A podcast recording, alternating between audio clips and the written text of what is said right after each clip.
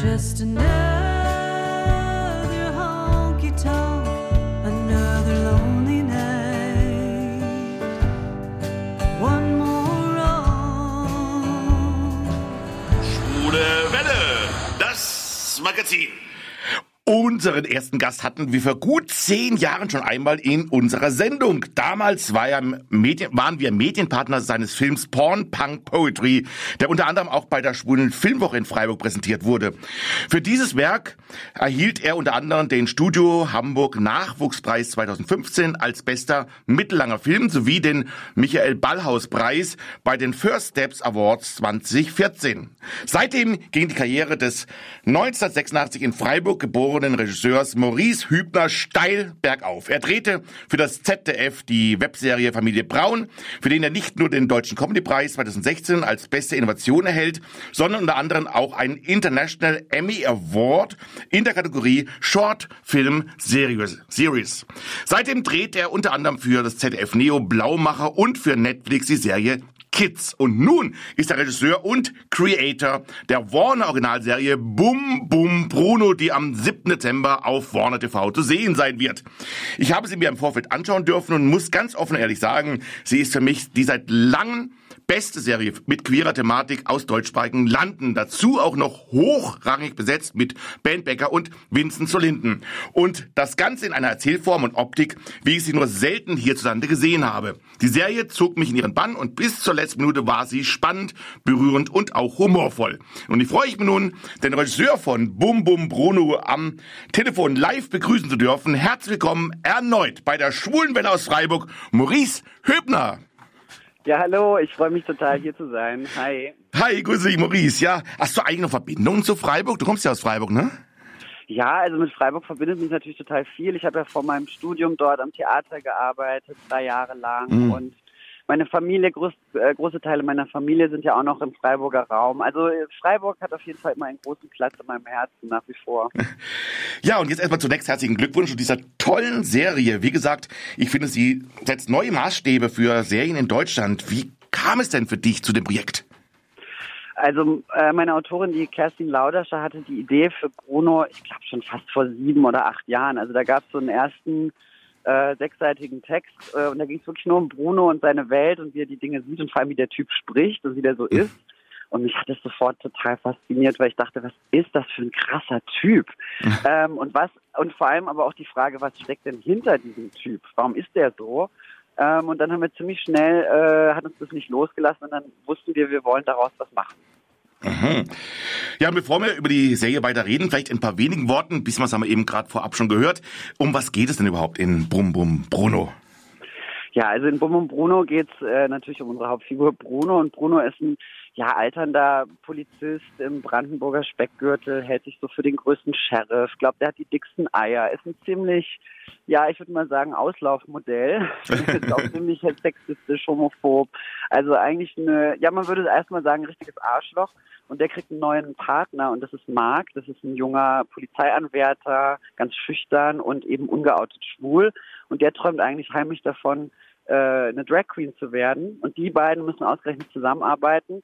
Und dann wird auch noch eine Drag Queen ermordet und beide müssen diesen Fall gezwungenermaßen aufklären. Und ja, das bringt beide so an, an ihre Grenzen. ja, kann man sagen, ja. Ähm, wie ist denn überhaupt der Prozess von der Entstehung einer solchen Serie? Du hast ja gesagt, du hast es dann gelesen, das war von der Kollegin. Wer hatte denn die Idee oder insgesamt das dann wirklich rauszubringen und wie ist der Weg bis zur Streaming-Premiere jetzt am 7. Dezember? Wie muss ich mir das so vorstellen? Also Kerstin und ich sind natürlich mit der Idee dann an äh, diverse Leute rangetreten, aber dann vor allem äh, an äh, habe ich Vitus Reinbold von der Odeon Fiction kennengelernt, der ist der Produzent auch der Serie zusammen mit der Ann-Kathrin Eicher Mhm. und der war auch sofort von der Idee fasziniert und haben wir uns zu, zu dritt, zu viert hingesetzt und wirklich überhaupt erstmal so einen so einen Plot da drum gestrickt und eine Geschichte daraus gemacht. Und dann haben wir glücklicherweise hier mit Anke Greifeneder von Warner TV Serien einen total tollen Partner, eine total, tolle Partnerin gefunden mit ihrem Team, die auch sofort an die Idee geglaubt haben und sofort gesagt haben, sie lieben Bruno, sie wollen da unbedingt dabei sein.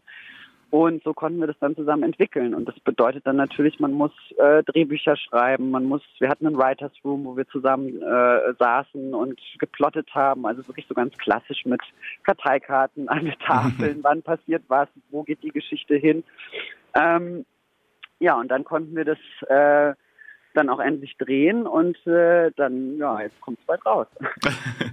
ja, und ihr habt auch Ben Becker bekommen. Der hat ja mal gesagt, der will gar keine Serien drehen. Wie habt ihr ihn denn umgestimmt? Was hat ihn denn so interessiert? Also ich glaube, Ben war von dieser Figur irgendwie gleichzeitig fasziniert und abgestoßen. Aber er hat den Schritt gemacht und ist zu unserem Casting gekommen, was ich äh, sowieso schon mal total außergewöhnlich fand.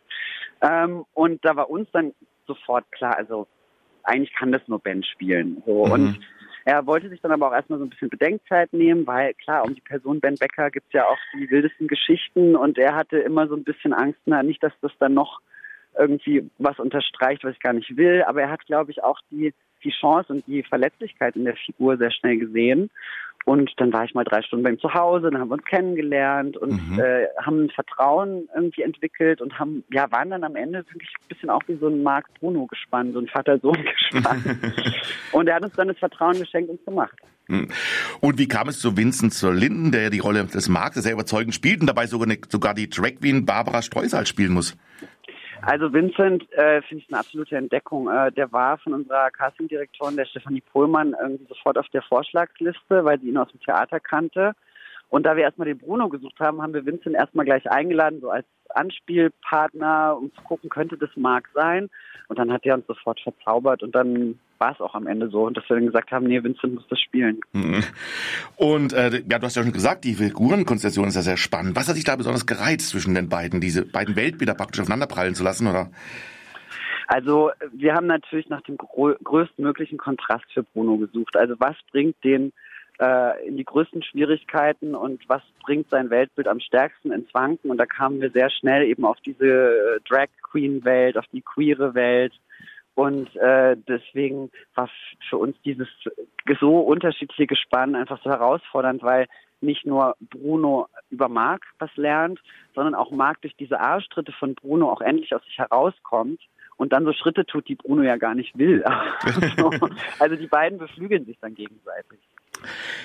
Ja, und die Serie lebt ja unter anderem neben den beiden Hauptdarstellern und dem Fall natürlich der Geschichte, unter anderem auch von der Stimmung, Atmosphäre. Ich habe am Anfang gedacht, ist es eine ganz amerikanische Serie? Also optisch sah das so aus, als wenn es eine amerikanische Serie sein könnte. Dann ist es aber doch in Berlin. Dann gibt es einen passenden Soundtrack dazu und wirklich überzeugende Schauspielerinnen und Schauspieler. Es macht richtig Spaß, beim Spielen auch zuzuschauen, ihre Gedanken richtig zu erraten, ihre Blicke zu deuten, finde ich. Also das fand ich auch für eine Serie sehr, sehr spannend, dass man, dass sehr viel durch Blicke auch erzählt wurde.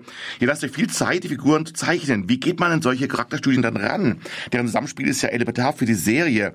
Bringen das die Schauspieler und Schauspieler mit oder habt ihr da vor dem Dreh, müsst ihr da sehr viel auch proben oder besprechen, was da jeweils ähm, dargestellt werden soll? Also leider ist es ja heutzutage so im Seriengeschäft vor allem ja immer sehr rar mit der Zeit. Mhm. Also natürlich klar, hätte ich super gerne monatelange Proben, damit wir uns alle darauf vorbereiten können. Das ist meistens nicht der Fall, aber ich habe mich ganz oft mit den Schauspielern vorher getroffen. Wir haben lange über die Figuren gesprochen und ich, ich muss es dann ja auch als Regisseur irgendwann loslassen und denen übergeben, weil die, die spielen das mhm. natürlich. Mhm. Und natürlich kommt dann wahnsinnig viel von den Schauspielern. Ähm, und ich bin immer so ein bisschen der, der so da drüber guckt und schaut, dass die Vision dann irgendwie auch zu mhm. einem, zu einem wird, zu einem runden Ganzen. Und das ist, glaube ich, so ein, so ein Zusammenspiel. Also ich finde, Filme und Serien machen ist ja sowieso totales Teamwork. Also sei das Kostüm, Szenenbild, Kamera, das äh, es ist am Ende eine große Teamleistung auf jeden Fall. Mhm. Ja, und zum Cast gehören ja auch einige Drag Queens. Waren das eigentlich echte Drag Queens oder waren das Schauspieler, die Drag Queens spielten? Also sobald ich wusste, wir haben hier ganz viel äh, äh, mit dem Thema Drag, wusste ich auch, wir müssen da authentisch sein. Und deswegen habe ich mich auch sehr schnell mit der Drag-Szene in Berlin äh, verbunden. Und mir war es ganz wichtig, dass der Großteil auch wirklich echte Drag Queens, äh, dass das echte Drag Queens machen, ähm, weil über Drag Queens wird so viel gemacht, was aber immer so Nebensache bleibt und wo man das Thema Drag dann auch nicht so ganz ernst nimmt und so. Und deswegen habe ich die Bücher auch äh, ähm, sehr schnell einer der Drag Queens äh, hier Jade Pearl Baker durfte das auch ganz früh lesen, mhm. ähm, um auch zu gucken, wie ist das denn für dich aus deiner Sicht als Drag Queen in Berlin dieses Buch zu lesen und was was wir da erzählen, wie siehst du das und so. Und deswegen ist jetzt außer unserer Lady Loveland, das ist ja so eine der größten Drag-Rollen, die Pierre Sanussi Bliss spielt und das ist tatsächlich ein Schauspieler, äh, sind es andere aber alles echte Drag Queens. Hm. Ja, und alles, ich sagte schon, wirkt ja nicht ähm, vom, Blick, vom optischen her typisch deutsch. Optisch könnte vieles auch irgendwo in der US-amerikanischen Provinz spielen. Dass ähm, da, die Bilder und die Farblichkeit der Bilder und so weiter und die Musik praktisch, ja, die gehen praktisch in Richtung Cowboy, Western und so weiter. War das für dich sehr, sehr früh klar, dass, äh, dass du Deutschland oder die die Serie, die in Deutschland angesiedelt ist, in, mit untypischer Optik für hierzulande ähm, darstellen möchtest? Das war äh, sofort klar, weil Kerstin mhm. schreibt auch so visuell. Also das war schon dieses Little America, war schon in den Büchern drin. Also dieses Diner und Ma'am und Sir und wie er spricht. Mhm. Ähm, und das kam aber wirklich auch aus der Figur heraus, weil dieser Bruno sich ja wie so ein Cowboy gibt und so viele amerikanische Ideale hat, die ja mhm. auch schon so ausgestorben sind. Und deswegen war für uns auch klar, ja, müssen wir die Welt auch so machen. Wir wollen die ja aus seinen Augen sehen. Mhm. Und auch deshalb haben wir diese Welt sehr stark amerikanisiert, aber immer wieder gebrochen. Also es ist dann der Cowboy-Hut, aber es ist das deutsche Polizeiauto. Und diese Mischung ähm, hat dann so was ganz Eigenes plötzlich, also eine ganz eigene Welt so aufgemacht. Und das, ich liebe sowas. Das ja. ist dann immer so ein bisschen fast so märchenmäßig, aber irgendwie hat einen wahren Kern. Ja, ich finde auch spannend mit dem Cowboy-Hut. Es gibt dann irgendwann mittendrin eine Serie, in der Serie so einen Moment, ähm, ich will jetzt nicht sagen, was da genau passiert, aber wo das Ganze ja so ein bisschen bricht bei ihm und er praktisch ins Grübeln kommt und dann hat er eine ganze Weile den Cowboy-Hut auch nicht mehr auf irgendwie und dann erst wieder gegen Ende dann wieder so. Das fand ich auch sehr schön, dass es dann zwischendrin mal plötzlich der Hut weg ist und ja. er dann irgendwie in dem Moment aber auch gebrochener ist so irgendwie insgesamt. Ja, wie geht's dir das? Ja. Nee, das Hut, also dieses Hutding war tatsächlich auch bedacht. Also es war wirklich mhm. ganz oft mit Ben habe ich darüber gesprochen, ist es jetzt eine Szene mit Hut oder ohne? es war wirklich, also es war auch wirklich gesetzt, wann er den hat und wann nicht. ja, das wirkt wirklich sehr gut, muss ich sagen. Ja, und wie geht's mit der Serie jetzt nun weiter? Wo kann man sie sehen und wird sie auch über den deutschsprachigen Raum dann auch verfügbar sein? Also die Serie kommt ja am 7. Dezember jetzt bei uns in Deutschland auf Warner TV Serie raus. Das ist für alle, die das nicht wissen, äh, Pay TV und ist zu kriegen über Magenta, über Sky, über Vodafone, also die lineare Ausstrahlung. Mhm. Das läuft da um 20.15 Uhr in Doppelfolgen. Und äh, Streaming äh, geht über Wow von Sky, die Mediathek, da kann man es auch sehen. Und interna international läuft es tatsächlich auf, äh, ja jetzt nur noch Max, aber HBO Max, mhm. ähm, in Amerika, Spanien, Skandinavien und vielleicht nächstes Jahr dann auch in Frankreich. Also es wird schon ähm, großflächig äh, kommt's raus. Also ich hoffe, dass viele Leute sehen können. Hoffe ich auch auf jeden Fall. Ja, wie geht's denn mit dir jetzt eigentlich weiter? Gibt es schon neue Projekte, über die du reden darfst? Ähm, naja, man darf ja immer nie so ganz genau darüber reden, aber ich kann auf jeden Fall sagen, dass Kerstin und ich äh, so als Gespann auf jeden Fall weitermachen. Wir sind schon wieder am Stoffe entwickeln und neue mhm. Ideen spinnen und da wird auf jeden Fall bald auch wieder was kommen. Ja, super, Maurice. Erstmal vielen Dank, dass du dir heute Zeit genommen hast, mit uns ein bisschen über die Serie zu sprechen. Wie gesagt, also einen ganz großen Tipp, äh, oder ein ganz großer, ja, ein großer Tipp für alle Leute, äh, guckt es euch an. Das ist wirklich richtig eine gute Serie. Und ich wünsche natürlich ganz viel Erfolg, dass es wirklich auch gut läuft, dass viele Leute sich angucken und dass da to viele tolle neue Projekte daraus entstehen.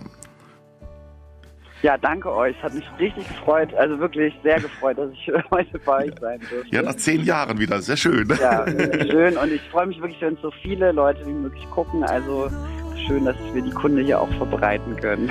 Ja, auf jeden Fall. Bum, bum, Bruno auf jeden Fall anschauen. Ich kann es nur empfehlen.